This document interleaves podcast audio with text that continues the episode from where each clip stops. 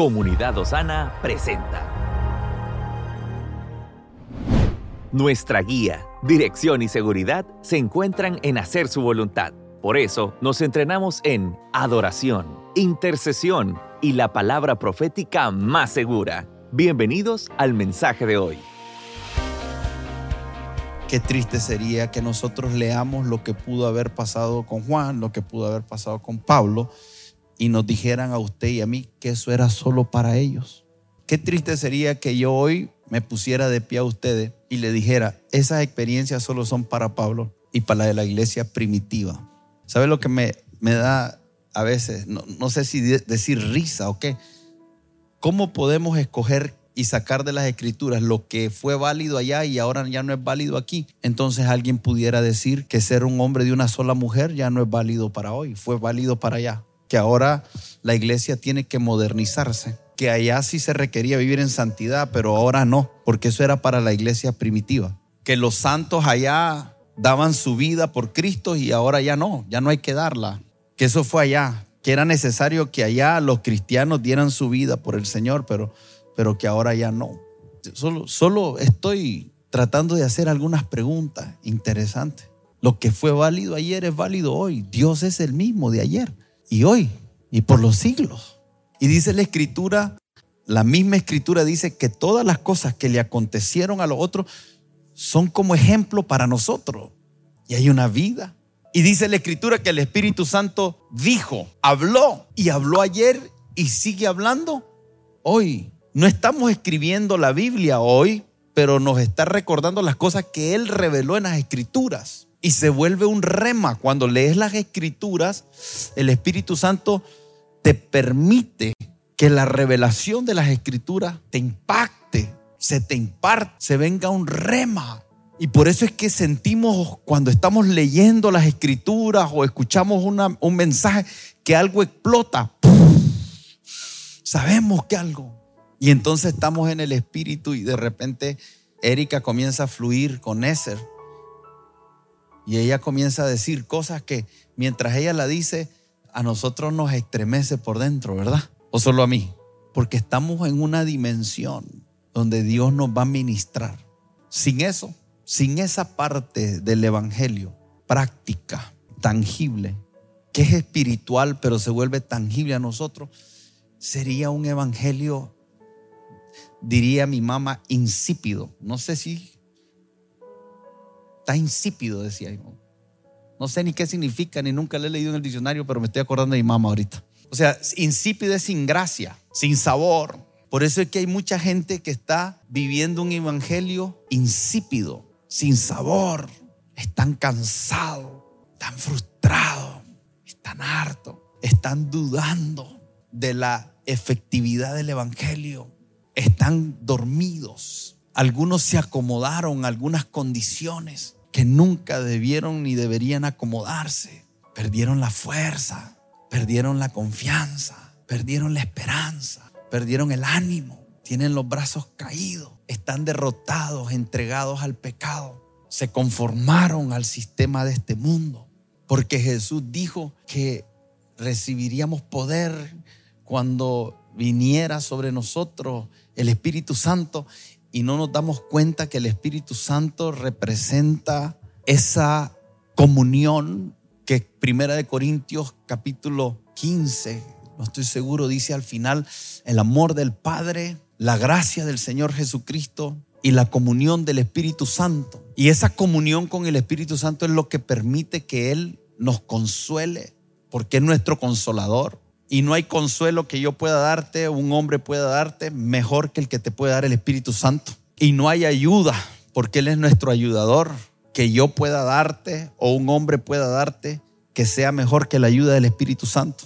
Y no hay mejor consejo, no hay mejor guía, no hay mejor dirección, no hay sabiduría humana que el hombre pueda darte que sea mejor que la guía del Espíritu Santo. Y el Espíritu Santo es una persona. Y los teólogos están de acuerdo en eso. Los teólogos están de acuerdo en que el Espíritu Santo es una persona. En lo que no están de acuerdo es en cómo esa persona interrelaciona con el creyente.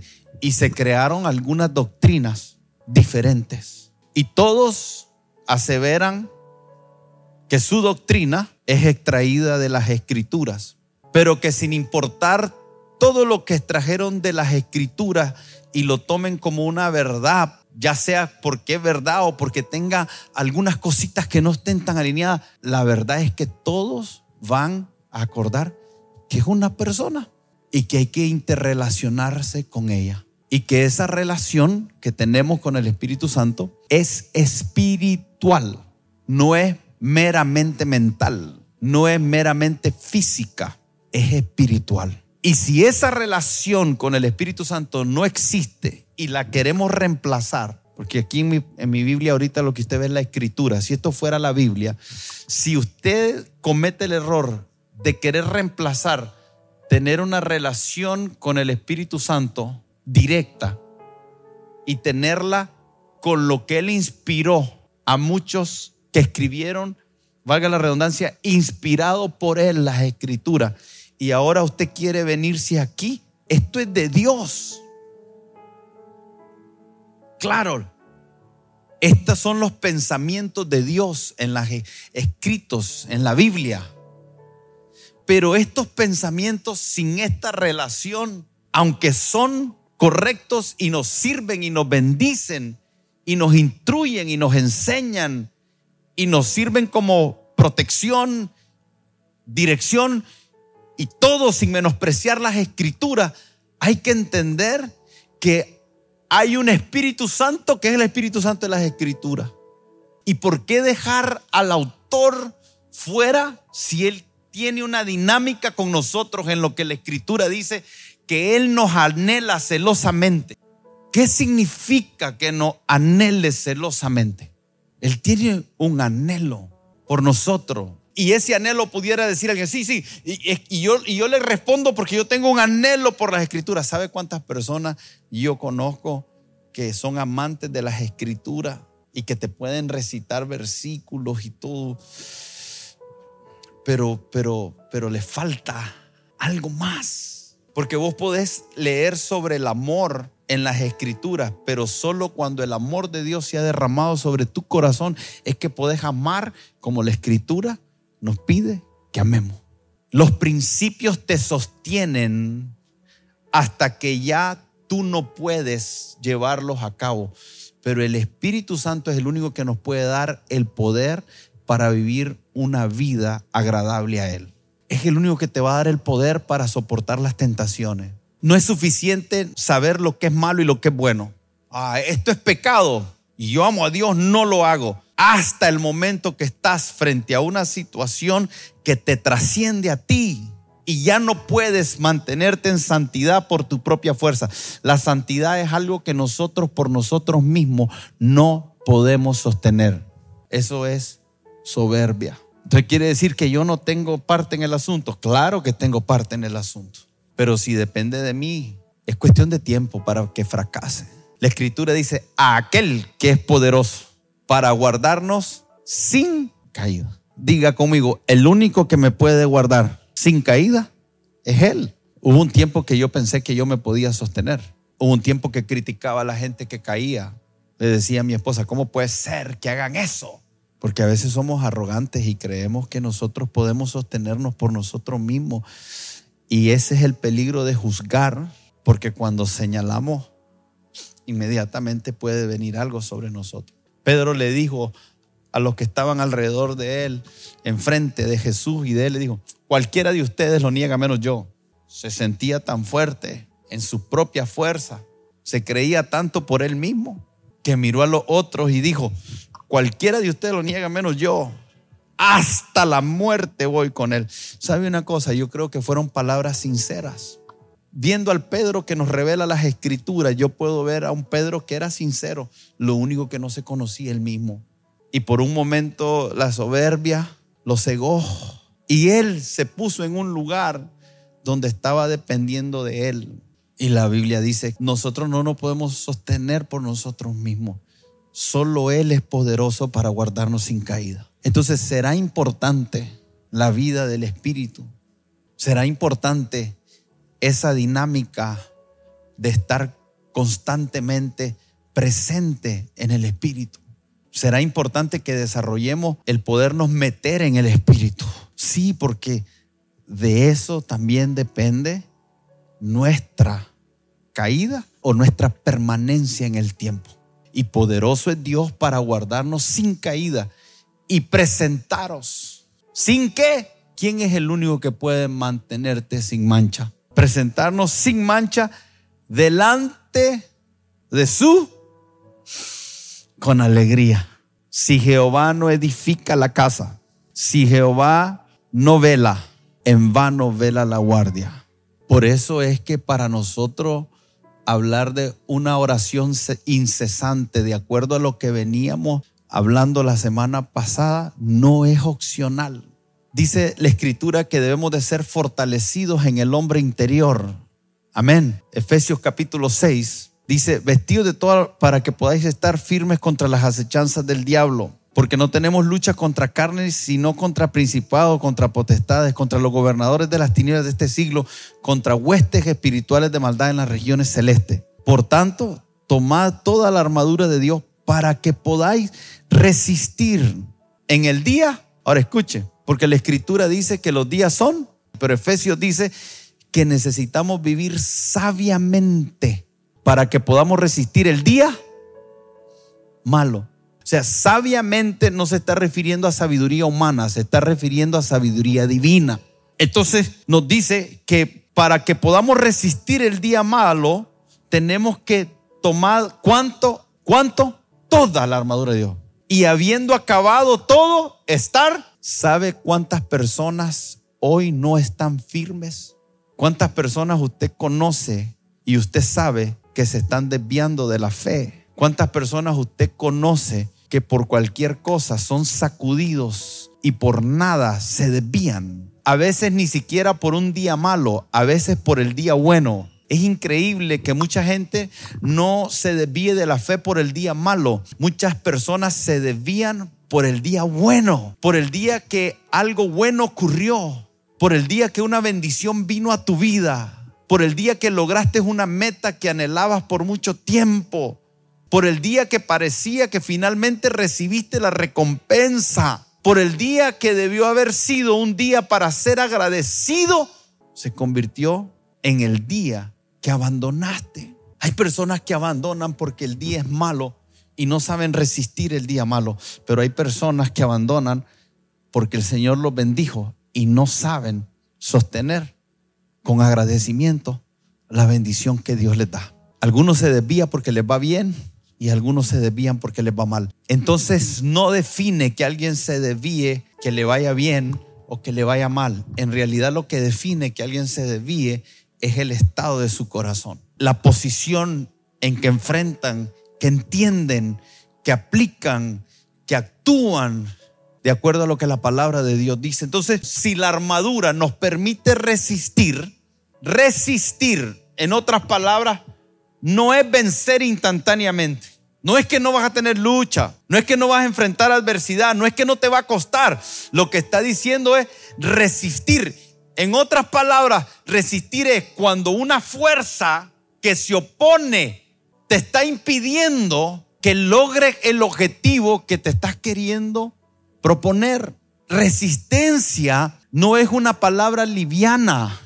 Porque la resistencia no es fácil de hacerla a un lado. Cuando te escucha la palabra resistencia, tiene implícito una fuerza lo suficientemente fuerte para impedirte que logres tu objetivo. Entonces, el concepto de una de resistencia es algo que te va a hacer difícil que logres lo que te estás proponiendo. Y la Biblia dice que nosotros tenemos que resistir al diablo. Entonces, nuestra vida como creyentes, en algún momento lo resistimos a Él y en otros momentos Él nos resiste a nosotros. Pero es una vida de resistencia. O nosotros lo estamos resistiendo a Él o Él nos está resistiendo a nosotros. ¿Por qué? Porque en este versículo dice, para que podáis resistir el día y todo lo que tiene que ver con lo malo tiene que ver con el diablo. Una creencia fundamental del cristiano. Dios es bueno y el diablo es.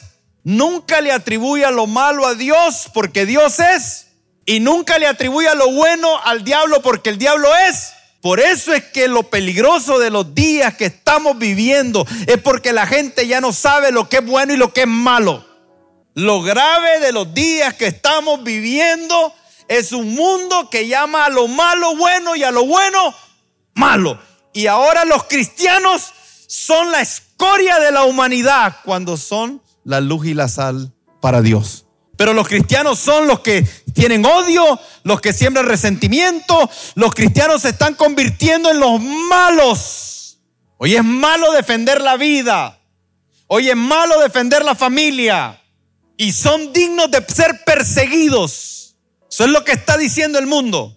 Son los retrógrados, los fanáticos, los promotores del odio. Y cada día ese discurso se vuelve más y más y más.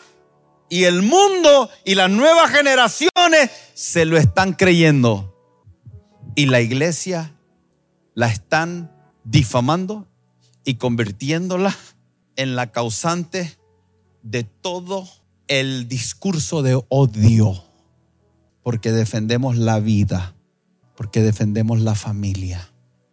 Y el diablo vino para matar la vida y para destruir la familia de Dios. Y el Señor dice, no, y la iglesia, a través de, nosotros somos de la simiente de Abraham. Fuimos injertados en la simiente de Abraham. Y el Señor sigue diciendo lo que dijo Abraham hace miles de años. En ti serán benditas todas las. Pero la iglesia se convirtió en la mayor amenaza para la familia moderna. Y los días que vienen son esos días. Entonces, hay una transformación tomando lugar que si la iglesia de Dios no la entiende, no va a estar lista.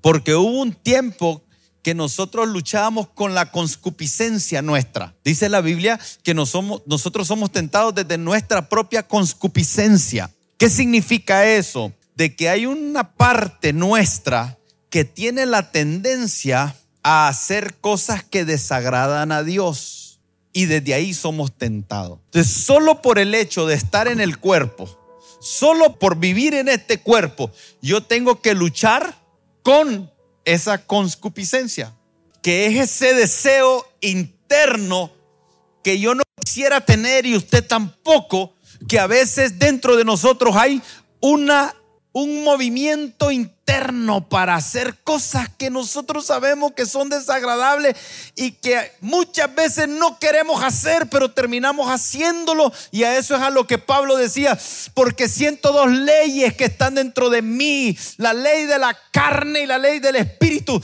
Y la ley de la carne me atrae y se pelean entre ellas, porque muchas veces quiero hacer lo bueno y termino haciéndolo.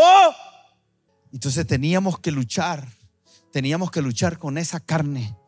Pero también el diablo, el tentador de nuestras almas, el acusador de nuestras almas, el que está constantemente de día y de noche acusándonos delante de Dios, el mal personificado, el que la oración que Jesús les enseñó a sus discípulos dijo, ayúdanos a que no caigamos en las tentaciones, en las tentaciones de quien del diablo, porque él anda como león rugiente buscando a quien devorar.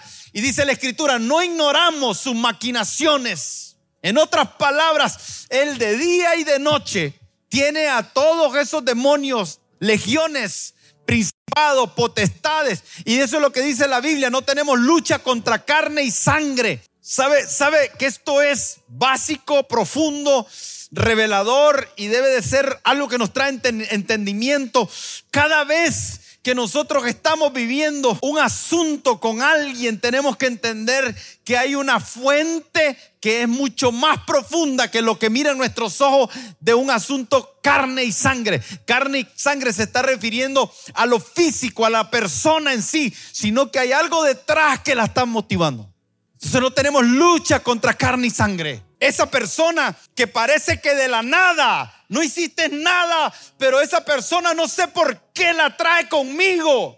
Ese, ese, ese individuo, esa mujer que se interpone, aquel que te agarró contra ti algo y que te difama y que hace y que no sabes por qué, pero, pero tiene ahí algo y siente, es esa persona. La Biblia dice que cuando se trata de una lucha, una batalla espiritual, no es carne, no es sangre, es un asunto espiritual. Y en ese contexto es que está hablando de que debemos de resistir el día malo. Y ahí ya no te está hablando de lo que nosotros generamos desde nuestra naturaleza caída, ahora te está hablando de una estrategia. Efesios capítulo 4, verso 16 en adelante, habla de estratagemas. No ignoramos sus estrategias, sus estratagemas. El diablo tiene estrategias que él está llevando a cabo para llevar su obra. ¿Cuál es su obra? Matar, robar y destruir.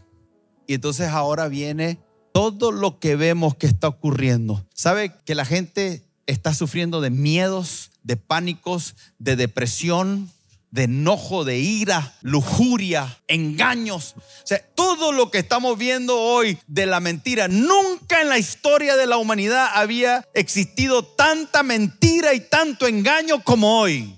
Ya no sabemos qué es cierto, ya no sabemos qué es mentira, ya no sabemos qué es verdad. ¿A qué fuente consultamos? Usted lee en el internet un artículo, lo lee en el internet y usted dice, oh, es cierto. ¿A quién le consulta que sea cierto? No hay fuente.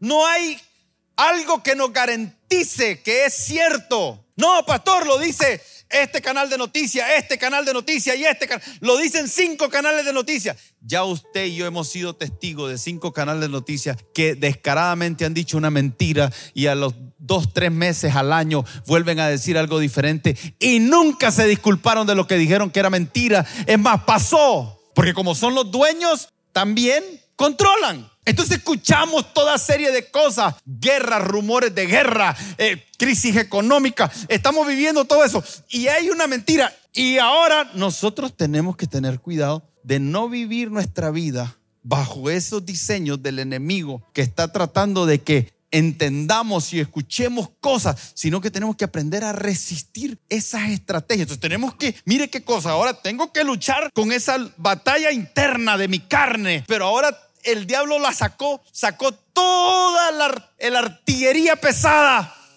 y por todos lados te bombardea con pornografía.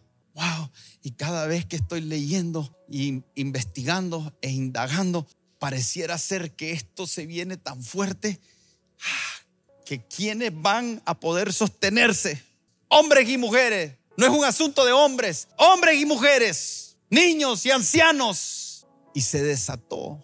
Y todo esto todo esto, ¿qué está provocando? Está provocando ansiedad, depresión, enojo, lujuria, etcétera, etcétera, etcétera, etcétera. Y, y, está queriendo venir a la iglesia. Entonces, cuando usted, usted, quiero que se aprenda a conocer. Y si va a caer, no sea por ignorancia. Porque caer por ignorancia me, da pesar pero el que dice, me voy en el hoyo y se tira, pues a uno le da pesar, pero le da menos pesar. Por lo menos sabía. Y el problema con la iglesia es que no sabe. El problema principal es que primeramente no sabemos. Tenemos confusión. Tenemos un desorden teológico, doctrinal. No hemos logrado ordenar lo básico de nuestra doctrina. Y cuando no tenemos ordenado lo básico de nuestra doctrina, lo que hay es confusión desorden mental. Y entonces no sabemos. Estoy desanimado y no sé por qué. Estoy siendo tentado y no sé por qué. Me está pasando esto y no sé por qué. No sé qué ando, pero me siento que no quiero vivir, que no quiero seguir adelante, que me siento triste, que no me satisface nada. Y estamos en todo eso y necesitamos darnos cuenta que cada vez que nos sentimos así en el alma turbada, es que hay una obra del diablo que está teniendo un grado de efectividad en nuestra vida. Y si no sabemos cómo resistir eso y salir de eso, vamos a terminar tristemente en las garras. Yo no sé por qué dicen garra, ¿verdad? Del enemigo. Siempre dicen en las garras del enemigo. Hay algunas cosas que no tenemos muchas opciones, hermano, que el Señor las dejó. No tenemos lucha contra carne ni sangre, sino contra principados, contra potestades, contra los gobernadores de las tinieblas, es decir, contra huestes espirituales de maldad en las regiones celestes. ¿Usted cree que el diablo está jugando? Tiene un ejército y está trabajando en tu vida cada día. No está improvisando. Hermanos, el diablo no está improvisando con tu vida. Dios tiene un plan con tu vida. Y el plan del diablo es hacer todo lo que pueda para que ese plan que Dios tiene con tu vida no se lleve a cabo. Póngale sello. El problema es que hay que estarlo recordando. Si se nos olvida, se nos va, ¿verdad? Nos distraemos. Se nos olvida lo que ya sabemos. Se nos nubla la mente en lo que ya entendemos. Y descuidamos lo que debimos de estar cuidando intencionalmente. Y entonces creemos que la vida es un montón de cosas que ocurren al azar. No hay en la vida nada al azar. Dios tiene un plan. La escritura dice que Él preparó buenas obras de antemano para que nosotros anduviésemos en... Usted puede improvisar. Dios no está improvisando ni con usted ni conmigo. Dios no está improvisando con la humanidad. Él tiene un plan. Y dice la escritura que para esto apareció el Hijo de Dios, para deshacer las obras de Él. ¿Qué quiere decir eso? Que cuando usted y yo no conocíamos a Cristo, lo que estaba pasando en nuestra vida es que el diablo estaba haciendo una obra y no era una obra buena. Nos estaba robando la vida, nos estaba robando nuestros dones, nos estaba robando nuestro talento, nos estaba robando nuestro propósito. A mí me estaba robando lo real. Eso es lo más barato que te puede robar. Porque eso es lo triste, que damos testimonio y decimos, el diablo me robó dos casas. Y el diablo dice, uh, más que eso te robé, brother. Porque te robé años fructíferos. La casa es lo más barato que el diablo te roba. Un trabajo es lo más barato que el diablo te roba. Un negocio es lo más barato que el diablo te roba. La salud aún es más barata porque lo mejor y lo más preciado que nosotros poseemos es el propósito por el cual Dios nos puso en esta tierra. Algunos están engañados tratando de proteger bienes materiales y descuidando el propósito de Dios. Algunos están preocupados por la prosperidad financiera, por la estabilidad económica, por qué va a pasar con el negocio mañana, por cómo voy a terminar mis días. Están preocupados por su apariencia física, si están gordos, flacos, panzones, pelones o con pelos, yo no sé qué, pero están preocupados por la estética, están preocupados por una serie de cosas, pero ¿de qué sirve a alguien que se cuida su estética, come bien, hace ejercicio, pero no vive para cumplir su propósito? Y a veces predicamos desde la iglesia, hay que cuidar el cuerpo y el templo del Espíritu Santo, pero el templo se debe de cuidar no solo porque el Espíritu Santo está ahí, sino para que lo use como Él quiere. Y algunos no están viviendo cosas malas, pero están sedados y el diablo está haciendo su mala obra porque te está robando propósito. Y resistir, resistir el día malo, es resistir el día que el diablo se manifiesta con mayor furia. Pero eso no quiere decir que no se manifieste todos los días con furia. El día más tranquilo de tu vida, el diablo hizo algo para destruirte, para matarte y para robarte. El día más tranquilo, el día de mayor éxito, no creas que el diablo no estaba haciendo algo, porque no descansa. Y cuando digo el diablo me refiero a él como el líder de toda esta institución satánica que nos habla Efesios capítulo 6, que están coordinados de manera magistral. Pastor, está hablando bien del diablo. Es que es ignorancia creer que es ignorante. Es que es ingenuidad creer que no tiene poder. Es que es soberbia creer que lo podemos enfrentar en nuestras propias capacidades. Lo que más le conviene es que lo ignoremos y lo menospreciemos. Si él logra ser ignorado y pasar desapercibido, el diablo nunca ha estado interesado en que la humanidad conozca que Él existe y la obra que hace. Por eso es que hasta el día de hoy muchos dicen que el diablo es un invento del hombre para explicar sus miedos y que Dios es un invento del hombre porque necesitamos tener algún lugar al que ir y creer que nos puede ayudar. Y mientras eso sea así, el diablo está en su mejor posición para hacer su obra como él quiere hay una resistencia. El día malo es el día donde se manifiesta el diablo de tal manera que sabemos que sabemos que estamos frente a una situación de peligro, pero los otros días también. Y quiere que le diga algo, el diablo no te odia más por ser cristiano, no es cierto, el diablo te odia igual que los que están con él. Porque algunas veces algunas personas dicen, ay, el diablo está enojado porque me convertí. No, él, él, está así siempre. Es que con usted debe estar enojado porque usted predica y yo no. No, te, te odia igual, te quiere matar igual. Lo que dice la escritura es que a los que son heraldos los quiere volver escarnio. Pablo habla de sí mismo diciendo, habiendo sido heraldo, ahora venga a ser escarnio. Y eso es lo que hay que entender. Y por eso es que necesitamos saber cómo podemos resistir. Porque el escarnio lo quiere hacer con usted y lo quiere hacer conmigo. Y cuando uno se pone a pensar en eso, uno dice, wow, qué clavo al que me metí. No, no te metiste, naciste en este clavo. Es mejor vivir peleando la buena batalla de la fe que vivir derrotado porque ni siquiera te diste cuenta que hay una batalla que hay que pelear. Para nosotros no debería de ser algo que nos desanime. No, conocemos que hay una batalla. Qué bendición que sabemos que hay una batalla. Peor sería estar destruidos, muertos, derrotados y ni siquiera saberlo y creer que estamos viviendo la vida cuando en realidad no. Estamos muertos en nuestros delitos y en nuestros pecados.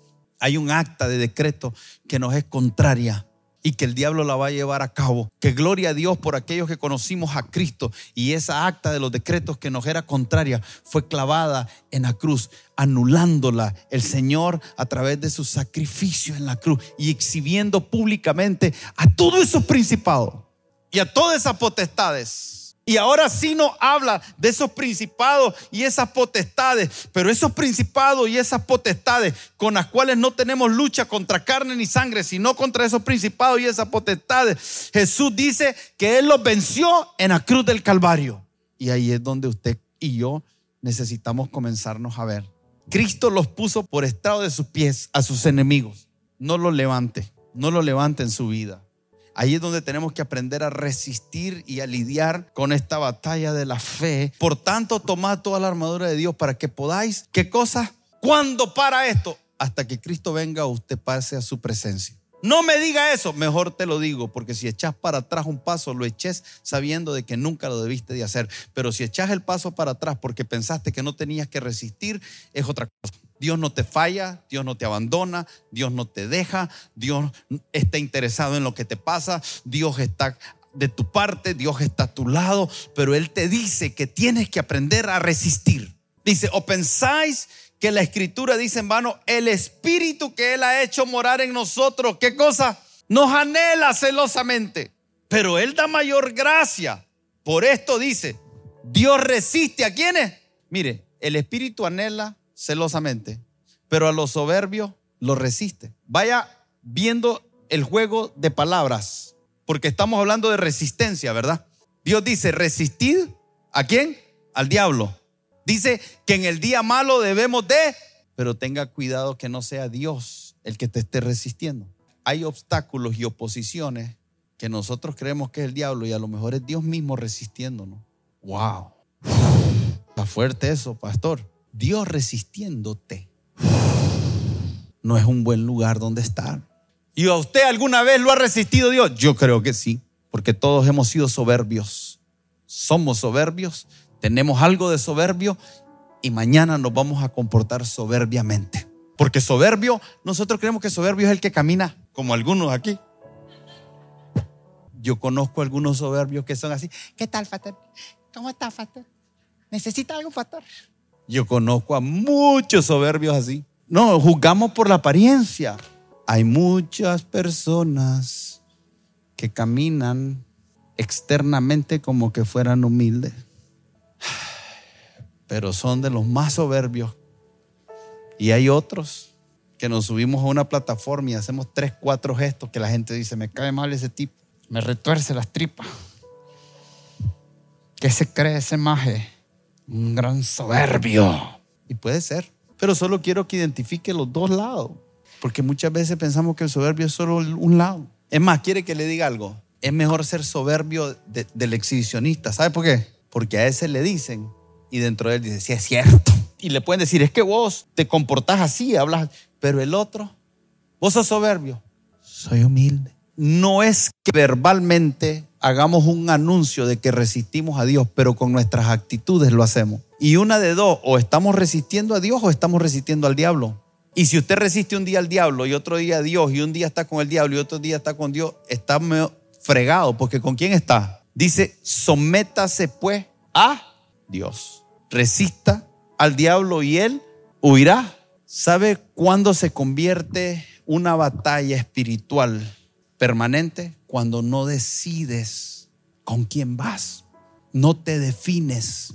Y un día actúas de una manera y otro día prolongas las tentaciones, prolongas las pruebas, prolongas las batallas. ¿Y sabe qué hace eso? Te desgasta. No terminas de ver a Dios. Necesitamos entrar en una dirección donde podamos caminar de forma constante, consecuente, de tal manera que podamos identificar que verdaderamente el que está operando en nuestra vida es Dios. No podemos estar pensando si Dios está o no. Caminemos, caminemos de una forma consecuente. Someterse a Dios tiene que ver con vivir una vida acorde a lo que Él le agrada en todas las áreas. Someterse a Dios sería averiguar cuál es el diseño de Dios para ti como esposo, para ti como esposa, para ti como hijo, para ti como padre, para ti como empleador, para ti como empleado, para ti como hombre de negocio, para ti como líder, para ti como ministro de, lo que sea que el Señor te esté usando. O